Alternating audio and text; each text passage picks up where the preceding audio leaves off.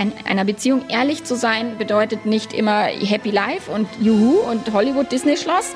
So, weil ich meine, auch Hollywood zeigt ja nur die Beziehungsfindungsphase meistens, aber nicht die zehn Jahre danach. Und wenn ich, ich sage immer, der Richard Gere, wenn der die Pretty Woman aufgerissen hat, äh, fünf Jahre später fährt er wieder irgendwo durch eine Stadt und reißt sich die nächste Schnecke am Straßenrand auf. Also die Wahrscheinlichkeit ist sehr viel höher, als dass die immer glücklich sind.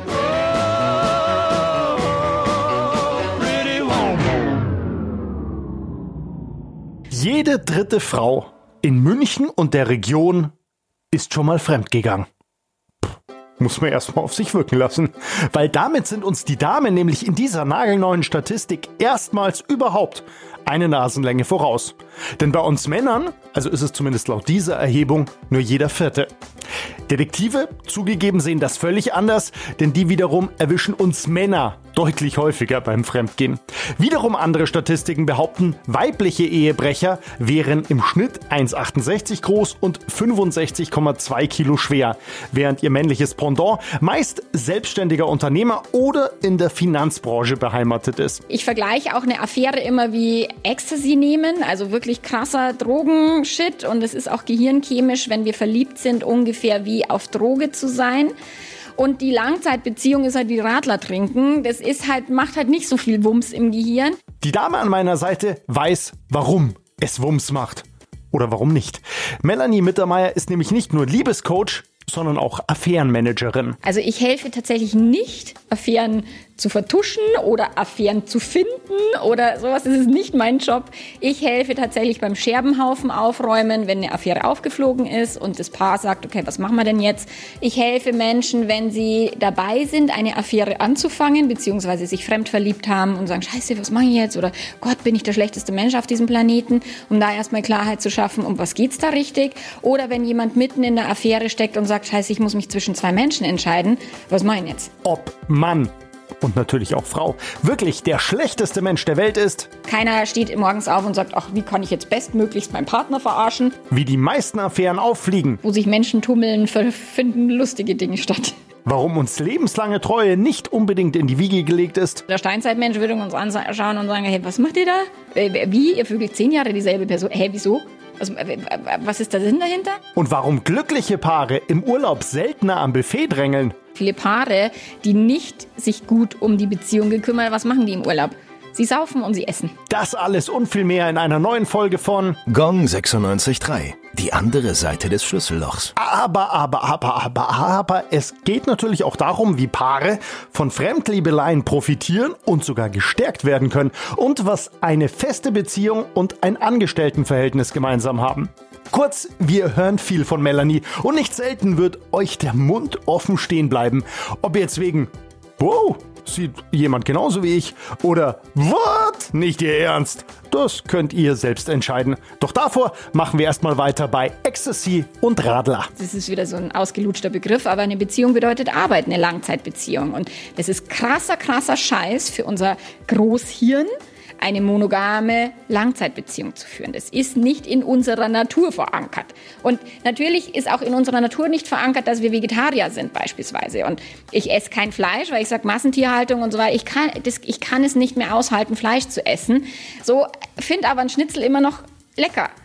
Das heißt nicht, dass nicht irgendwann mal mein Gehirn sagt, wenn ich vielleicht mal ein Glas Wein getrunken habe, dass ich nicht doch mal einen Schnitzel mir bestellen würde, obwohl ich moralischerweise sage, ich esse kein Fleisch. Und genauso ist es mit der Monogamie. Wir können uns dafür entscheiden, aber dass sie uns in die Wiege gelegt ist, äh, da ist sie nicht. Ihr merkt, worauf Melanie raus will, oder?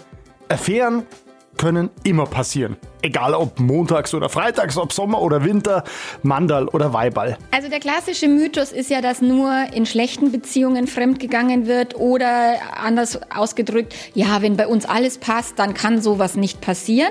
Das stimmt nicht. Also es können sich auch Menschen fremd verlieben, die in sehr glücklichen Beziehungen sind, wo in der Beziehung, also alles passt, ist Quatsch, weil es gibt keine Beziehung, wo alles passt. Es gibt kein Leben, wo alle Bedürfnisse immer erfüllt werden. Und wenn dann plötzlich so, so Gefühle auftauchen, auftauchen für eine andere Person, weil die vielleicht gerade anders zuhört oder ein anderes Interesse an einem zeigt oder der Partner vielleicht auch schon länger nicht mehr so Komplimente macht oder man sich um, nicht mehr so umeinander gekümmert hat als Paarbeziehung, weil kleine Kinder, Karriere, Alltagsstress, whatever. Und dann kommt plötzlich jemand und der macht das alles, was man so in so einer frischen Verliebtheitsphase gewöhnt ist, dass das Gehirn dann sagt, juhu, ist ziemlich nachvollziehbar. Und dann kommt es halt darauf an, wie gehe ich damit um. Und durch das ist mir wichtig, Aufklärung zu betreiben, sich selber erstmal zu verstehen, das eigene Gehirn erstmal unter die Lupe zu nehmen, bevor vielleicht ein Scherbenhaufen produziert wird.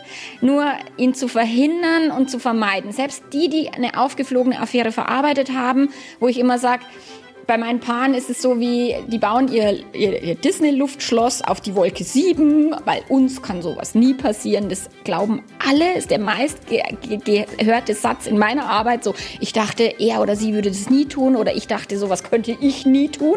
So, und dann fliegt dieses Luftschloss auf den Boden der Tatsachen in tausend Scherben. Und dann sage ich immer, baut bitte ein Mosaik auf dem Boden der Tatsachen und nicht nochmal ein, ein Luftschloss auf der Wolke 7, weil es kann euch auch wieder passieren. Das ist, keiner ist davor gefeit, Blödsinn zu treiben, keiner ist davor gefeit, auch Bedürfnisse zu haben, mit denen er oder sie gerade nicht umgehen weiß. Und so eine Verliebtheit ist so ein Bedürfnis. Also selbst wenn's läuft, kann durchaus auch was anderes am Laufen sein. Und auch wenn ihr jetzt sagt, uns kann sowas nie passieren, wie von Melanie prophezeit, die Expertin weiß, wovon sie spricht. Also ich habe tatsächlich auch eine Fremdliebe erlebt. Ich habe mich total verliebt mit nicht mehr essen, nicht mehr schlafen, nicht mehr gerade ausdenken können. Also das war unfassbar und zwar in einer Phase meiner Beziehung, die richtig, richtig gut war. Also wir hatten eine Sexkrise aus eigener Kraft überwunden. Wir haben viele Jahre gestritten, wie viel Sex ist viel und wie viel ist wenig und wie, wie viel sollten wir haben und wie viel sollten wir nicht haben. So, wir sind Nacht für Nacht an der Bettkante gesessen, frustriert, ich am Heulen, mein Mann sauer und so. Also der Klassiker. So, nach acht Jahren Ehe oder was. Äh, Kinder waren schon wieder in der Schule und mein Mann dachte sich, ach, schon langsam könnte es ja wieder mal so werden wie am Anfang. und ich sage, ey, sei froh, wir vögeln noch öfter als alle anderen. So, und, und haben uns da gefetzt, haben das aus eigener Kraft hinbekommen. Wir hatten eine ganz großartige Zeit, wir hatten tiefe Gespräche, wir hatten guten Sex und genau in dieser Zeit habe ich mich krass verliebt weil eben dieser Mensch mir halt über den Weg gelaufen ist. Also das habe ich nicht gesucht, das habe ich nicht forciert. Habe dann mit meinem Mann auch viele Gespräche geführt, von wegen, na, hast du auch manchmal Bock mit jemand anders und so. Also wir haben uns dann auch ehrlich dem Ganzen auseinandergesetzt und dem Ganzen gestellt, ähm, haben dann fünf Jahre eine offene Beziehung gelebt. Also das erste Jahr haben wir nur darüber gesprochen, bis wir es dann mal in die Tat umgesetzt haben, mit trotzdem den ein oder anderen Scherbenhaufen in jede Richtung produziert und haben dann irgendwann festgestellt, okay, uns ist ist das Ganze zu anstrengend. Wir machen es wieder ein weniger monogamer, weil das, ja, kann man machen und ist wirklich anstrengend und wir haben halt so viele andere Ziele im Leben, dass wir auch sehr zeitlich eingeschränkt sind und sagen, okay, lass uns auf uns fokussieren, wohl wissend, dass wir das jetzt nicht für den Rest unseres Lebens so praktizieren, sondern wir hocken uns dann immer wieder zusammen und sagen, passt es noch für dich? Äh, hast du Bock, irgendwas Neues zu erleben? Sollten wir mal ein Tantra-Seminar besuchen oder auf irgendeine Sexparty-Swinger-Club? Ist in die Hose gegangen, hatten wir schon ausprobiert, war jetzt nicht so das, was ich so wirklich großartig finde, aber solche Dinge, wir unterhalten unterhalten uns da viel drüber ähm, und wissen, alles kostet einen Preis. Die Offenheit kostet den Preis von Eifersucht, Anstrengung, sich viel auseinandersetzen, Gespräche führen. Monogame Phasen kosten den Preis, dass es halt wieder ein bisschen gemütlicher wird, auch im Bett und so weiter. Das, wir wissen es halt und können uns darüber austauschen. Das ist das Schöne halt an meiner Beziehung. Und genau deshalb hat sich Melanie dann auch dazu entschlossen, Affärenmanagerin zu werden, um anderen Paaren zu helfen. Ich habe eine Ausbildung zum psychologischen Berater gemacht in einem Paarberatungsinstitut, habe aber dort nichts gelernt über offene Beziehungskonzepte, Polyamorie oder irgendwas, sondern immer nur Fremdgehen ist scheiße, das muss man sofort aufhören. Ähm, und als ich mich dann selber fremd verliebt habe, dachte ich mir so, warum weiß ich darüber nichts? Ich habe dann angefangen zu googeln in meiner Verzweiflung, weil ich auch erst gedacht habe, ich bin ein schlechter Mensch, meine Beziehung ist scheiße, oh Gott, was, was mache ich denn jetzt? Und da habe ich dann erst festgestellt, okay, da gibt es so viel mehr als das, was ich gelernt habe. So, und da war dann für mich, ich habe dann angefangen darüber zu bloggen und, und habe mir dann gedacht, okay, die Menschen müssen das wissen, weil das hilft ja alles nichts, erst mit draufzuhauen und sagen, das darf man nicht, so, sondern wirklich zu sagen, okay, was passiert denn da genau und wie können wir andere oder neue oder kreativere Lösungswege finden als nur Trennung oder Verurteilung. Und darüber habe ich dann tatsächlich diese, diese Spezialisierung in meinem Business vorgenommen. So, und Achtung jetzt. Denn nun kommt die einfache und glasklare Antwort, warum woanders das Essen besser schmeckt. Warum woanders der Rasen grüner ist. Wenn ich es auf einen Grund runterbrechen will, dann wäre es immer Dopamin. Also dieses Belohnungshormon im Gehirn, was ausgeschüttet wird, wenn wir uns so einer Liebelei hingeben. Es ist also im Gehirn macht's Wumms. Ihr habt's gehört? Dopamin ist schuld. So, und dann kommen natürlich viele Gründe. Wie hat es dahin geführt? Warum habe ich diese Tür oder dieses Fenster vielleicht aufgemacht? Oder warum habe ich diese Grenze überschritten, von der ich selber dachte, ich würde sie nie überschreiten? Weil die meisten Menschen wollen tatsächlich selber treu sein, die halten Treue für wichtig und überschreiten diese Grenze. Und dann zu gucken, okay, liegt irgendwo eben was in der Beziehung begründet? Muss es nicht zwingend bedeuten? Liegt etwas im persönlichen Leben? Midlife Crisis, der Klassiker. Dieses war das schon alles. Oder Langeweile des eigenen Lebens. Oder vielleicht auch ein Schicksalsschlag, eine Abtreibung, eine Fehlgeburt, Tod eines Elternteils. Also auch im, im Zuge von so ganz schlimmen Erlebnissen fühlen sich Menschen dann über so eine Liebelei so lebendig, dass es wie so ein Antimittel gegen Tod oder Krankheit wirkt. Also da genau drauf zu gucken, macht Sinn, um eben auch den Partner nicht sofort eben erstmal rauszuschmeißen oder zu verurteilen, sondern wirklich zu sagen, okay, haben wir als Paar gemeinsam irgendwas verbockt? Liegt es eben gar nicht an mir als betrogene Partnerin oder Partner, weil auch Partner gehen nicht gegen den Partner fremd, sondern immer für sich selber und da dann genau hinzuschauen und die Gründe zu beleuchten. Also ja, es gibt so viele Gründe, wie es Menschen gibt, aber am Ende hat es immer mit dem Gehirn zu tun. Und Fremdgehen ist dem Gehirn sehr viel näher als Treue. Und deswegen sage ich, die Wahrscheinlichkeit, im Leben irgendwann mal mit Fremdgehen zu tun zu haben, ist sehr viel höher, als ein lebenslanges Treuegeflecht zu erleben. Weil das Gehirn halt einfach den bequemsten Weg sucht nach Lust gewinnen, nach Schmerz vermeiden und will Energie sparen. Und in einer Affäre ist genau das vorhanden. Es ist plötzlich wieder das Begehren da, was man mit dem Langzeitpartner mühsamst sich erarbeiten müsste. Es sind die guten Gefühle da, die Dopamin und keine Ahnung, Endorphine, Adrenalin, was auch immer ausgeschüttet wird. Und die, der Schmerz ist vermieden, indem ich den ganzen Schmarrn halt aus dem Weg gehe und es heimlich tue. Weil eine offene Beziehung wäre ja die, also sagen zumindest die Menschen, ja, dann muss er oder sie doch eine offene Beziehung wollen. Äh, nein, wollen die Menschen nicht, weil A, wissen die dann, okay, der Partner macht den Scheiß auch. und viele kommen mit ihrer eigenen Eifersucht nicht klar. Und zu sagen, Schatz, ich gehe jetzt zu meinem Liebhaber oder zu meiner Liebhaberin, ist nicht die geilste Idee ever. Also es ist schon extrem schmerzhaft, dann wirklich ein offenes Beziehungskonzept zu leben. Und es ist wahnsinnig viel Persönlichkeitsentwicklung, was die meisten Menschen nicht betreiben. Aber Moment, was ist denn aus Ecstasy und Radler geworden? Aber bei offenen Beziehungen zieht Melanie einen anderen Vergleich, nämlich offene Beziehung gleich selbstständig sein und feste Partnerschaft gleich Angestelltenverhältnis. Tatsächlich war zum Beispiel mein Schritt in die Selbstständigkeit eine krasse Nummer. Also wirklich, ich musste mich entwickeln, ich musste viele Dinge lernen, Marketing, Sales.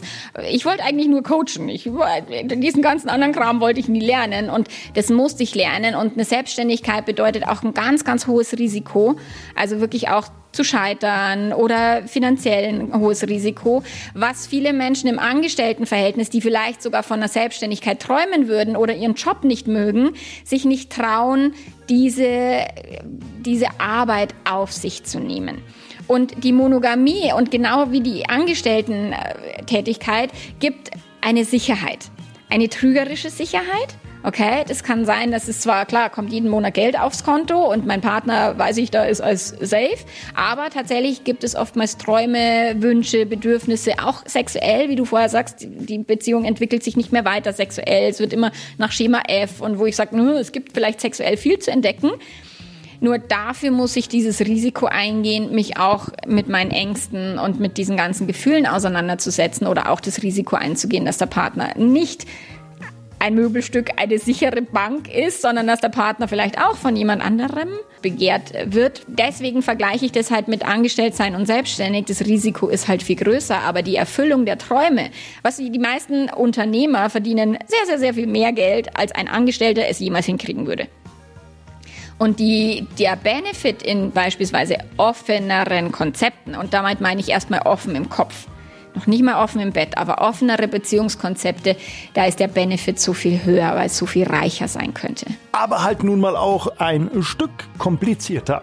Ja, also das kommt, das kommt einfach darauf an, wie man das handeln kann. Ich, also eine Affäre oder eine, eine, eine offene Beziehung zu führen oder zwei Menschen am Start zu haben, ist wie Jonglieren. So, wenn ich einen Ball in die Luft werfen kann und auffangen kann, dann heißt es noch lange nicht, dass ich einen zweiten Ball auch gehandelt kriege. Und wenn dann immer ein Ball hinten runterfällt, dann wird schnell klar, okay, also offene Beziehung, du schaffst es einfach. Also da musst du mehr Jonglieren üben. Also tatsächlich geht es wirklich um mehr Persönlichkeitsentwicklung, mehr Gespräche führen, mehr sich selber auch emotional im Griff zu haben und nicht jedem Rock quasi oder jeder Hose hinterher zu rennen, die ich jetzt geil finde ich habe Kundinnen, die sagen, okay, also so eine Liebelei im Außen, die nicht ausgeliebt wird, so eine Schwärmerei, so ein Crush, so, so einfach so ein bisschen verknallt sein. Die haben das quasi immer, weil das macht ihr Leben lebendiger, würziger und so weiter. Ob ich dann jetzt eine Affäre daraus anfange oder sage, ach, es gibt immer so ein bisschen, ich text immer so ein bisschen mit jemandem und es ist immer safe im, im Rahmen so, aber das macht mir mein Leben irgendwie schöner oder macht mir Lust auf Sex und mein Mann oder meine Frau profitiert dann davon. So, es gibt ja verschiedene Herangehensweise. Also zu sagen, ich darf nie wieder mit mich für jemand anderen begeistern, wäre ja ein ziemlich armseliges Leben, finde ich. So. Aber ich muss natürlich nicht jeder, jedem Gelüst quasi sofort in aller Gänze nachgehen, so wie ich auch nicht jede Pizza essen kann, die ich essen würde wollen, weil mein Ziel ist, schlank, also halbwegs schlank zu sein im Rahmen meiner Möglichkeiten. So, so kann ich halt auch nicht mit jedem Typen ins Bett gehen, der mir jetzt gut gefallen würde, weil ich halt, meine Ehe ist mir halt deutlich wichtiger. Und da muss ich halt abwägen, wie kann ich mir jetzt diese Lebensfreude, Flirten, mal psoffen auf dem Oktoberfest zu knutschen, wo ich sage, das gehört für mich in die Lebensfreude. Also wegen Bier fahre ich nicht aufs Oktoberfest, okay? So, das weiß mein Mann, der muss aber auch nicht wissen, was da genau gelaufen ist. Das ist Lebensfreude, das ist Flirten, fertig. Wenn ich aber jetzt eine Affäre anfange, wo ich dann überlege, mit dieser anderen Person leben zu wollen, und ich meine, wenn das dann fünf oder sieben Frauen, dann wird es halt ein bisschen schwierig, weil ich meine, Liebe ist eine Ressource, die ist nicht begrenzt, aber Zeit, hm, sehr wohl. Und dann muss ich halt gucken, wenn ich jetzt ständig irgendeinem anderen Mann quasi hinterherrennen würde wollen oder, oder und meinen Mann nicht mehr toll finde. Ich meine, in meiner Fremdverliebtheit habe ich die Liebe zu meinem Mann total intensiv gespürt weil ich gemerkt habe, okay, da ist Liebe, aber da ist, das war für mich nicht so, dass die Liebe für meinen Mann dann quasi weniger geworden ist, sondern die wurde sogar mehr. Viele Menschen kriegen das nicht gebacken in ihrem Gehirn, weil sie sagen, okay, wenn ich einen toll finde, dann kann ich den anderen nicht mehr toll finden. Äh, stimmt nicht. Nur ich muss es handeln können. Und je nachdem, wie viele ABCDs du am Start hast, du musst halt einfach jonglieren üben. Und wenn du viele Bälle in der Luft hast, wird es halt umso anstrengender. Und damit präsentiere ich euch eine weitere Statistik. Fremdgegangen wird nämlich durchschnittlich nach sieben Jahren einer Beziehung, bei Paaren unter 30 allerdings schon nach drei Jahren. Zudem behauptet eine andere Umfrage, dass Paare ihrem Sex vor der Hochzeit eine 6,7 auf der Richterskala von 1 bis 10 geben würden, nach der Hochzeit dagegen nur eine 4,9. Während, Achtung, der Sex mit der Affäre im Schnitt mit einer 8,0 bewertet wird. Und das, obwohl es laut Melanie beim Fremdgehen gar nicht mal zwangsläufig nur um neue Matratzenerlebnisse geht. Ich erlebe, dass es tatsächlich nie oder fast nie ausschließlich um Sex geht. Es gibt sicherlich hauptsächlich bei den Männern auch da wieder ein Klischee, das sich bestätigt, ähm, die dann sagen, okay, ja, da mir fehlt was sexuell oder sowas und die Affäre war rein sexuell. Also da gab es schon eine emotionale Komponente, weil sonst hätte der Mann nicht die Affäre mit derselben Person immer und immer wieder. Aber keine Verliebtheit, kein Ich will mit dieser Person durchbrennen oder irgend sowas. Ja, es gibt also ich habe schon Kunden gehabt, die irgendwie beispielsweise BDSM gern praktizieren und gern den dominanten Part übernehmen und gerne erniedrigen und daraus eine sexuelle Erfüllung ziehen, aber sagen, ich kann das nicht mit meiner Ehepartnerin, die ist auf Augenhöhe. Das geht nicht. Also das kann ich auch nicht in meiner Ehe, selbst wenn die offen wäre, könnten das manche nicht leben. Oder sexuelle äh, Vorlieben, Fetische, wo der andere sagt, die will ich gar nicht erfüllen. So, das wäre aber schon eine sehr große Offenheit. Also das zu wissen und Nur dieses, dieser Klassiker von meine Frau hat keine Lust auf Sex mehr und oder nicht mehr so viel Lust oder das ist nur so ein Gnadensex im Sinne von ja muss ich halt mal wieder.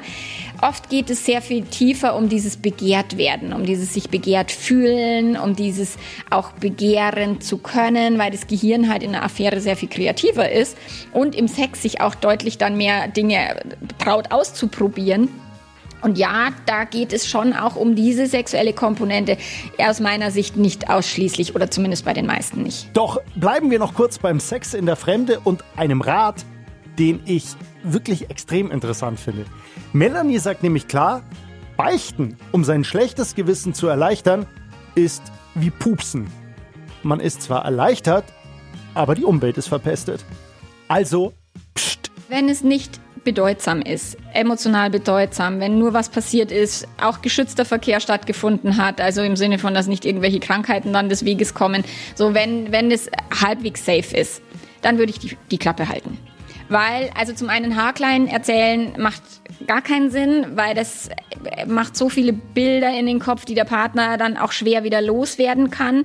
So, das würde ich nicht tun, wenn ich nicht zwingend in meiner Beziehung etwas verändern will, weil ich sage, okay, meine Beziehung ist fein, ich, merke vielleicht auch über den Seitensprung, okay, Achtung, du darfst ein bisschen aufpassen, vielleicht wieder ein bisschen mehr Energie investieren in die Beziehung und so weiter. Also für sich selber äh, wirklich eine, eine Lehre draus zu ziehen oder sich selber dazu reflektieren, was genau hat dazu geführt, so, wer bin ich wirklich, bin ich wirklich so ehrlich, wie ich geglaubt habe, dass ich es bin oder bin ich es nicht? Muss denn wirklich eine hundertprozentige Ehrlichkeit sein?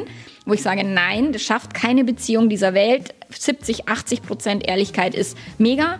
Wenn das Menschen hinkriegen, und da sehe ich in den meisten Beziehungen echt sehr viel weniger, auch Ehrlichkeit, wer bin ich oder wie zeige ich mich dem Partner? Und wenn es dann nicht unbedingt, also was so das eigene schlechte Gewissen zu erleichtern, das ist, so, also finde ich sehr unfair, dem Partner dann quasi diese Bürde aufzuerlegen im Sinne von, du musst mir jetzt Absolution erteilen, damit ich mich wieder besser fühle, weil dann geht's immer nur um mich, mich, mich, mich, mich. Also ich hatte Bock fremd zu gehen, ich hab's gemacht, ich habe jetzt ein schlechtes Gewissen, ich komme nicht damit klar und jetzt muss ich meinen Partner damit belasten. Äh, eigenes Gehirnmanagement, eigenes Gefühlsmanagement halte ich für sehr viel zielführender. Und wenn dann wirklich dabei rauskommt, okay, ich kann damit umgehen emotional, aber ich möchte trotzdem in meiner Beziehung etwas verändern oder eben ich habe jetzt Blut geleckt und möchte wirklich ein Beziehungskonzept ändern, wie offene Beziehung, whatever, dann ja, unbedingt ansprechen, ansonsten Fresse halten. Was jeder sagt, ah, in einer Beziehung muss man total ehrlich sein. Aber wenn dann eine Wahrheit auf, auf den Tisch kommt, die der andere nicht hören will, dann ist es mit der Ehrlichkeit schnell vorbei. Okay? Weil es geht immer nur um die Ehrlichkeit, die man hören will und nicht um die wirkliche Ehrlichkeit. Weil wenn eine Affäre, keine Ahnung, zwei Jahre, ich habe eine, eine, eine Kundin, wo eine Affäre aufgeflogen ist, die ist schon viele Jahre vorbei. Und die haben jetzt den größten Stress ihres Lebens, obwohl diese Affäre schon quasi aus dem Jahre Schnee ist. Aber da kommt dann eben erst dieses, wie geht der Partner damit um, wie verarbeitet das Gehirn diese Informationen, das Ego, das verletzte Ego, das hätte er nie tun dürfen oder sie, so die Dinge. Und auch da sind die meisten Menschen nicht bereit, diese Arbeit zu tun und schmeißen dann vielleicht den Partner raus, die Beziehung in die Tonne, obwohl die eigentlich gut war und erhaltenswert wäre. Und es gibt noch einen weiteren Grund, einmalige bzw. bedeutungslose Ausrutscher besser zu verschweigen und stattdessen die Grundprobleme der eigenen Beziehung anzupacken. Leider Gottes ist es so, wenn die Affäre auffliegt, dann beißen sich die betrogenen Partner an der Affäre fest, so die ist schuld und nur deswegen ist es und vergessen dann quasi das große Ganze zu betrachten.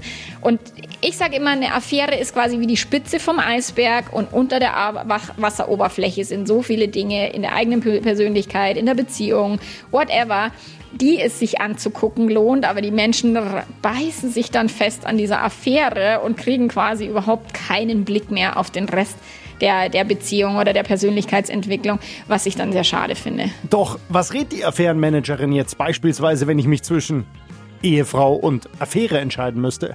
Beziehung ist immer 50-50. Jede Beziehung. Also es ist immer, der Partner hat immer 50% coole Anteile, 50% nicht so coole Anteile. Manche Anteile sind kompatibler mit dem anderen und manche nicht so sehr, aber wir dürfen immer davon ausgehen, dass Beziehung immer 50-50 sein wird und, und immer auch war. So, wenn jetzt die Beziehung irgendwie schlechter ist, gefühlt 80-20, also 80 ist beschissen, 20 ist, wo ich sage, was musst du da überlegen? Also ich habe manchmal Fälle, wo ich wirklich sage, okay, lass den Scheiß, geh, brenn durch mit der neuen Person. Oder wenn Menschen schon irgendwie mit 18 oder mit 16 zusammengekommen sind und mit Anfang 30, bevor sie Kinder kriegen, verlieben sie sich neu und, und stellen fest, okay, vielleicht haben wir uns doch ein Stück weit auseinanderentwickelt. So, dann ist es eine gute Idee, eine neue Erfahrung zu machen und mit der neuen Person sich diese Persönlichkeitsentwicklung anzutun, anstatt aus Sicherheits-, Vernunftsgründen oder weil die Gesellschaft es erwartet, beim vertrauten Partner zu bleiben. Ich habe manchmal Leute, die zwischen sich zwei beschissenen Beziehungen und entscheiden würden sollen wollen, wo ich sage, warum willst du das tun? Nimm die Beine in die Hand, mach, mach dein Leben alleine. Lass beide, hauptsächlich Frauen, die sich wirklich zwischen zwei echt eher nicht so, wo ich sage, kann man machen, muss man nicht machen. Wenn zwei gleich gute Beziehungen quasi am Start sind, im Sinne von die Langzeitbeziehung ist super, die, die Geliebte oder der Affärenpartner scheint großartig zu sein, Sagen, ja, damit musst du dealen. Es wird immer großartige Menschen im Leben geben und du musst überlegen, gehe ich denn jetzt den Weg mit meiner Langzeitbeziehung und dann muss ich aber auch vielleicht diesen Liebeskummer aushalten. Oder gehe ich einen neuen Persönlichkeitsentwicklungsweg, auch wenn da Kinder sind, auch wenn da ein Haus ist, weil die Person halt da jetzt lieber hin will, sich dann das halt zu trauen. So, und deswegen gucke ich, wo steht die Person, was, was sind da für Mechanismen und, und, und ähm, Muster am Start, was kommt aus der, also aus der Kindheit, weil manchmal ist es so, dass wir ein Muster aus, der, aus, aus unseren Eltern wieder neu erleben und wo ich sage, okay, da darfst du aufpassen, weil du nur den gleichen Scheiß machst wie deine Eltern, nicht tun sondern selber überlegen, welch, welchen Weg möchte ich gehen. So, und da ist, also ich kann die Entscheidung nicht für die Menschen treffen, aber ich kann die Entscheidungsfähigkeit der Menschen schulen und mit denen eine eben Entscheidungsstrategie erarbeiten. Und am Ende kommt manchmal raus von, du kannst würfeln. Es ist scheißegal. Du kannst würfeln oder schmeißen eine Münze. Dann kannst du dich mal erstmal hinterfragen, wenn du dir denkst, oh Gott, hoffentlich kommt jetzt Kopf oder hoffentlich kommt Zahl, dann wirst du dir, kommst du dir vielleicht ein bisschen auf die Schliche. Aber am Ende musst du diese Entscheidung treffen und es ist wie vom 10-Meter-Turm zu springen. Du musst irgendwann springen. Du wirst nie springen, wenn du sagst, ach jetzt, jetzt ist genau der Zeit, jetzt fühle ich mich voll safe, sondern du musst irgendwann springen, ob jetzt in das Becken des Langzeitpartners oder ins Becken des neuen Partners, Partnerin. Du wirst nicht ohne Angst springen können. So, und das ist dieses, dann diese Entscheidung aber auch für sich zu rechtfertigen. Also im Sinne, weil viele sagen, oh, ich habe Angst, eine falsche Entscheidung zu treffen, deswegen treffen sie keine. Oder ich habe Angst, es später zu bereuen. Und ich sage, Reue ist tatsächlich eine Gehirnstrategie. Irgendwas zu entscheiden und dann zu sagen, na scheiße, hätte ich mich doch anders entschieden, ist Bullshit. Okay, also gerade beim Kinderkriegen ist es ziemlich deutlich, du, du kannst sie nicht mehr zurückgeben. So. Und wenn du jetzt aber dich entscheidest für eine neue Partnerschaft und die geht dann in die Brüche, dann musst du aber trotzdem für dich eine Strategie entwickeln, dass du sagst, aber es war ein wichtiger Entwicklungsschritt, es war für mich wichtig, diese Lernerfahrung zu machen. Und klar ist jetzt vielleicht meine Familie äh, weg und meine Frau hat jemand Neues oder umgekehrt, wie auch immer. Nur am Ende dann zu sagen, es ist mein Leben und ich gehe meine Entwicklungsschritte, die sind auch nicht immer nur angenehm und nicht immer nur geil. Was, kein Mensch ist erfolgreich, kein Unternehmer wird erfolgreich, indem er sich erfolgreich erfolgt also nur Erfolge hat, sondern wir scheitern uns nach oben. Und wenn du in deinem Leben erfolgreich sein willst, also Erfolg, was auch immer du als erfolgreich definierst, heißt es auch, du musst auch mal Fehler machen und du musst auch mal vielleicht ins falsche Becken springen. Hat schon ein Stück weit was Philosophisches. Genauso wie folgender Satz. Manche Menschen haben eine Affäre, um zu gehen und manche haben Affären, um zu bleiben so damit sie eben diese Partnerschaft aushalten können und trotzdem aber nicht das Gefühl haben, ich muss jetzt innerlich vertrocknen, absterben oder whatever. Und wo ich sage, wenn einer sagt, ich bin asexuell und der andere soll jetzt ins Zwangszölibat, das macht keinen Sinn. So, sondern sich dann zu überlegen, im Idealfall natürlich offen und abgesprochen. Aber wie gesagt, oft sind Menschen auch, die sagen, ich bin asexuell, also die glauben, sie wären asexuell, die dann sagen, aber ich kann mir nicht vorstellen, dass du mit jemand anders Sex hast. Ja, und nun? was machen wir jetzt? So, da wäre halt schon cool, da hinzuschauen, aber viele trauen sich dann nicht. Vermeiden das Thema, kehren es unter den Teppich, schieben es auf die lange Bank, um dann, oh Gott, mein Partner ist fremdgegangen, wie gibt's jetzt sowas? Wo ich sage, äh, warum hätte er oder sie nicht fremdgehen sollen? Sag mir einen Grund. Und da ist es dann halt auch wieder diese Selbstreflexion und auch die Ehrlichkeit zu sich selber ist oftmals ganz schön schmerzhaft. Apropos Ehrlichkeit. Äh, wie fliegen denn die meisten Affären auf? Weil wegen ehrlichen Beichten wird es ja nicht sein. Tatsächlich, die meisten Affären fliegen übers Handy auf. Also das äh, ein WhatsApp-Chat, ein ich wollte nur kurz ein Foto machen mit dem mit dem Handy meines Mannes und dann taucht plötzlich eine WhatsApp auf oder umgekehrt.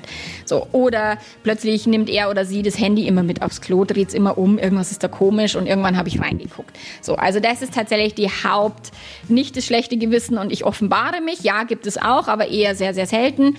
Nur hauptsächlich fliegt das Ding auf über irgendein verändertes Verhalten beziehungsweise über ich habe dann ins Handy geguckt. Manche Menschen habe ich die installieren irgendwelche Abhörgeräte oder irgendwelche GPS-Sender ins, ins Auto oder stellen am Kilometerstand fest, dass die Geschichte, die der Partner oder die Partnerin erzählt hat, nicht stimmen kann. Also es gibt auch sehr, sehr knifflige, findige Menschen, die dann sehr kreativ werden, wie so Detektive. Auch das gibt es, wie eine Affäre auffliegt oder der Ehepartner der Affäre oder Ehepartnerin meldet sich und lässt das Ganze auffliegen. Also es ist, es gibt wirklich tausend Wege, wie Affären auffliegen kann, können und es ist abgefahren, welche Wege es gibt, ja. Und das gilt übrigens auch für die Zeit nach einem solchen Fund. Denn auch hier gibt es eben andere Wege als nur Stress, Schimpf, Schande, Ärger, Trennung und schließlich Rosenkrieg. Wenn ein Paar das schafft, eine Affäre zu verarbeiten und zu verkraften und dann auch positiv daraus hervorzugehen. Also nicht quasi bei jedem Streit und überhaupt hast du damals und es immer und immer wieder wieder zu coin. Also das meine ich nicht, sondern wirklich gut tiefe Gespräche zu führen, die Bewusstheit für die Beziehung zu haben. So, dann kann denen nicht mehr viel passieren. Und mein großes Vorbild ist Esther Perel. Das ist eine äh, Paartherapeutin aus New York. Die ist wirklich weltweit forscht, die auch zum Thema Fremdgehen und so weiter. Und die wird immer gefragt, na ja, ja, klar, kann eine Affäre ganz positiv sein. Würden Sie denn einem Paar empfehlen, eine Affäre zu haben? Und dann sagt sie immer, finde ich sehr cool, naja, Menschen sagen manchmal nach einer Krebserkrankung, das war das Beste, was mir passieren kann. Nur ich würde jetzt nicht so unbedingt empfehlen, Krebs zu kriegen.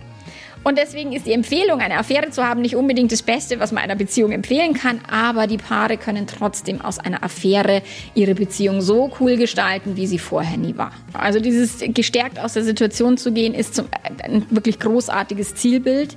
Weil all der Schmerz, den Menschen durch eine Affäre haben, findet nur statt über die Bewertung, die wir einer Affäre beimessen. Also beispielsweise, er liebt mich nicht, sonst hätte er das nie getan. Äh, oder ich genüge ihr nicht, sonst hätte sie sich nicht jemand anders gesucht. Oder whatever. Also da ist Selbstwertthema, wo der Partner 0,0 dafür verantwortlich ist, dass sich eine Person geliebt, schön, äh, sexuell toll fühlt. Das Gehirn denkt von Haus aus sehr stark negativ, weil das früher eben dafür da uns geholfen hat, den Säbelzahntiger frühzeitig zu erkennen und zu überleben. Aber in der heutigen Zeit ist halt dieser negative Selbst, diese negativen Selbstgespräche und dann diese Gespräche über mein Partner ist so ein Arsch und wie konnte er mir sie das nur antun und so weiter. Das ist das, was den ganzen Schmerz macht. Und das eigene Gehirn in den Griff zu kriegen und der Boss im eigenen Gehirn zu sein, das ist das, was dann die, die Lösungsstrategie ist. Weil der Dreh- und Angelpunkt ist immer die Gedanken, die ich denke über das, was mein Partner getan hat. Weil Beziehung ist nicht Beziehung, wie sie ist, sondern Beziehung ist, wie ich über diesen Partner denke, wie ich über mich selber denke, wie ich glaube, dass der Partner über mich denkt und wie ich auch diese Beziehung bewerte. Das ist Beziehung. Es findet alles im Kopf statt. Jeder Schmerz, jede, jede Emotion, die wir im Körper, also nicht die Körperemotion, also wenn du dich am Zeh stößt, das ist eine Empfindung, die geht vom Körper direkt ins Gehirn. Emotionen, Gefühle wie Trauer, Wut, Schmerz, Freude geht erst vom Gehirn dann in den Körper. Und das können die Menschen verändern. Wir können die Gedanken verändern, wir können die Gefühle im Rahmen der Möglichkeiten. Also wir kriegen nicht hin, nur 100% positive Gefühle jeden Tag zu haben, weil dafür denkt unser Gehirn einfach auch 50-50. Aber wir können es hinkriegen, nicht nur negativ zu denken. Gilt übrigens auch für Eigenschaften wie Eifersucht. Denn auch da ist weniger mehr der Partner ist nicht mein Eigentum. Also es das heißt nicht äh, Gefangenschaft, sondern Partnerschaft. Und da, ist, da gibt es Menschen, die wirklich hinter jedem äh, komischen Move des Partners irgendwas vermuten, wo ich sagen würde, da wäre halt wirklich dieses eigene Gehirnmanagement erstmal wichtig oder auch dem Partner dann mal ein Stück weit mehr Freiraum zu lassen. Wie, wie wir es auch vorher im Vorgespräch hatten, viele Männer unterhalten sich nicht über emotionale Themen, über Sex mit ihren Kumpels, sondern die gehen Bier trinken, die unterhalten sich über wie, wie schnell äh, geht das Auto? Oder welches neue Fahrrad habe ich gerade am Start? Und was ist meine beste Schwimmzeit. So, aber die unterhalten sich nicht über die tieferen Dinge. Und dann haben die vielleicht eine weibliche Bezugsperson, mit der sie sich über solche Dinge unterhalten. Und die Ehepartnerin wird dann irgendwie mega eifersüchtig, wo ich sage, lasst doch euren Männern oder auch euren Frauen ein Stück weit ein eigenes Leben, eine Privatsphäre, auch mal jemanden, mit dem man sich austauschen kann, wo man nicht sofort jetzt irgendwie das Schlimmste vermutet. Und wenn man dann irgendwas vermutet, das dann anzusprechen und zu sagen, ah, Schatzelein, übrigens, du mit deiner Kollegin wird es jetzt gerade ein bisschen eng, äh, muss ich mir Sorgen machen, ist ja auch völlig legitim aber es eben nicht in so eine krankhafte Bahn zu lenken. Und wenn der Partner sagt, nö, musst dir keine Sorgen machen, dann kann ich ja vielleicht ein GPS-Sender installieren, wenn ich das unbedingt wollen würde. Nur Kontrolle hat für mich, ist das Gegenteil von Vertrauen und entweder ich vertraue meinem Partner und zwar nicht, dass der oder die nichts Blödes tut sondern ich vertraue meinem Partner, dass er, zum also in meiner Ehe ist es so, ich vertraue meinem Mann, er ist A, für sich selbst auf diesem Planeten, nicht für mich. Er wird die Entscheidungen treffen, die für ihn richtig sind, selbst wenn sie für mich mal schmerzhaft und beschissen sind. So, und äh, darauf vertraue ich. Und selbst wenn der mit irgendeiner Braschel durchbrennen wird wollen, ich sage immer lustigerweise, da muss ich sie einfach mal schnell erschießen, weil das würde ich nicht wollen. Aber tatsächlich muss ich meinem Mann auch zugestehen, dass der andere Entscheidungen trifft. Und wenn ein Mensch einen anderen oder eine andere verlassen will, dann muss ich das respektieren und sagen, dieser Mensch ist ein eigenständiger, erwachsener Mensch. Er oder sie kann tun und lassen, was immer er oder sie will. Ich habe nur immer die Wahl, gehe ich da mit oder nicht. So eine Zweitbeziehung, wenn mein Mann jetzt sagen würde, oh Schatzel, lass uns doch jetzt mal so Polyamor leben, ich habe da jemanden und die finde ich ganz toll. Äh, wahrscheinlich äh, würde das meine Fähigkeit übersteigen damit klarzukommen. Also ich bin eifersüchtig in, in einem äh, hohen Maß, wenn es eben so sehr krass wird, also so ein Seitensprung, wo ich sage, ich drauf geschissen. Eine polyamore Zweitbeziehung, da würde ich wahrscheinlich im Dreieck hüpfen, weil ich will nicht, nicht die unbedingt die einzigste sein, aber die beste, schönste, tollste und wichtigste für meinen Mann. So, und das muss man einfach nur wissen. Wer bin ich? Wer ist der andere? Und dann dem anderen auch ein bisschen einen Freiraum geben, weil das macht das Leben halt so viel lustiger. Und damit kommen wir zu Melanies letzten, wenn auch gleich wichtigsten Tipp, damit es gar nicht erst zur Affärenproblematik kommt. Das Feuer in der eigenen Beziehung immer schüren und am Lodern halten. Ja, also eine Beziehung von alleine wird sie schlechter weil das Gehirn eben anfängt, Dinge zu automatisieren, Dinge als selbstverständlich zu nehmen, Schmerz zu vermeiden, den schnellen Lustgewinn zu suchen. Ich meine, viele Menschen, gerade wenn sie in Urlaub fahren, viele Paare, die nicht sich gut um die Beziehung gekümmert, was machen die im Urlaub? Sie saufen und sie essen. Okay, weil das der einzige äh, Zusammenhalt noch ist, den sie haben, aber sie reden nicht über Sex, sie reden nicht über sich, ein, ein, ein Berliner Sexualpsychiater, der, also Sexualtherapeut, der hat gesagt, schwierig wird's, wenn Menschen also oder Paare aufhören, miteinander übereinander zu reden. Also sie reden nur noch über Orga-Talk, äh, wer holt die Kinder wann und wer muss wann was kochen, einkaufen, aber nicht mehr miteinander übereinander. Und dieses Feuer immer wieder zu entfachen, beziehungsweise wo ich immer sage, okay, dieses Feuer, was Menschen in einer Affäre erleben, wird in der Langzeitbeziehung nicht stattfinden. Weil, ja, klar kannst du auf die Party gehen, die Ecstasy einschmeißen, aber wenn du irgendwie einen Radler trinkst, das geht nicht, okay? Es lässt sich aber auch nicht Ecstasy so lange aushalten. Also dein Gehirn wird zerstört und es ist nicht die, die geilste Idee ever, ständig Affären zu haben, weil du wirst halt irgendwelche langfristigen Ziele dadurch zerstören.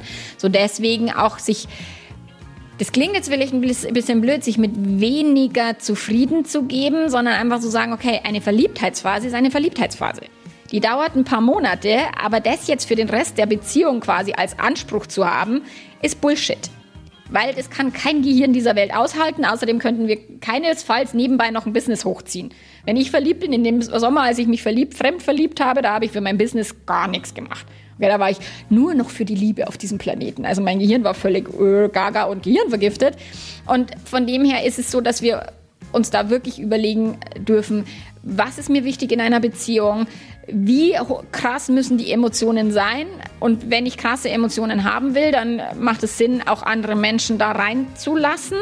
Wenn ich aber sage, okay, um Gottes Willen, nein, lieber mehr Sicherheit, dann muss ich aber auch sagen, okay, wie könnt ihr es als Paar trotzdem hinkriegen, die Sexualität am Laufen zu halten und euch nicht als sexuelle Wesen aus den Augen zu verlieren. Was für ein Schlusssatz.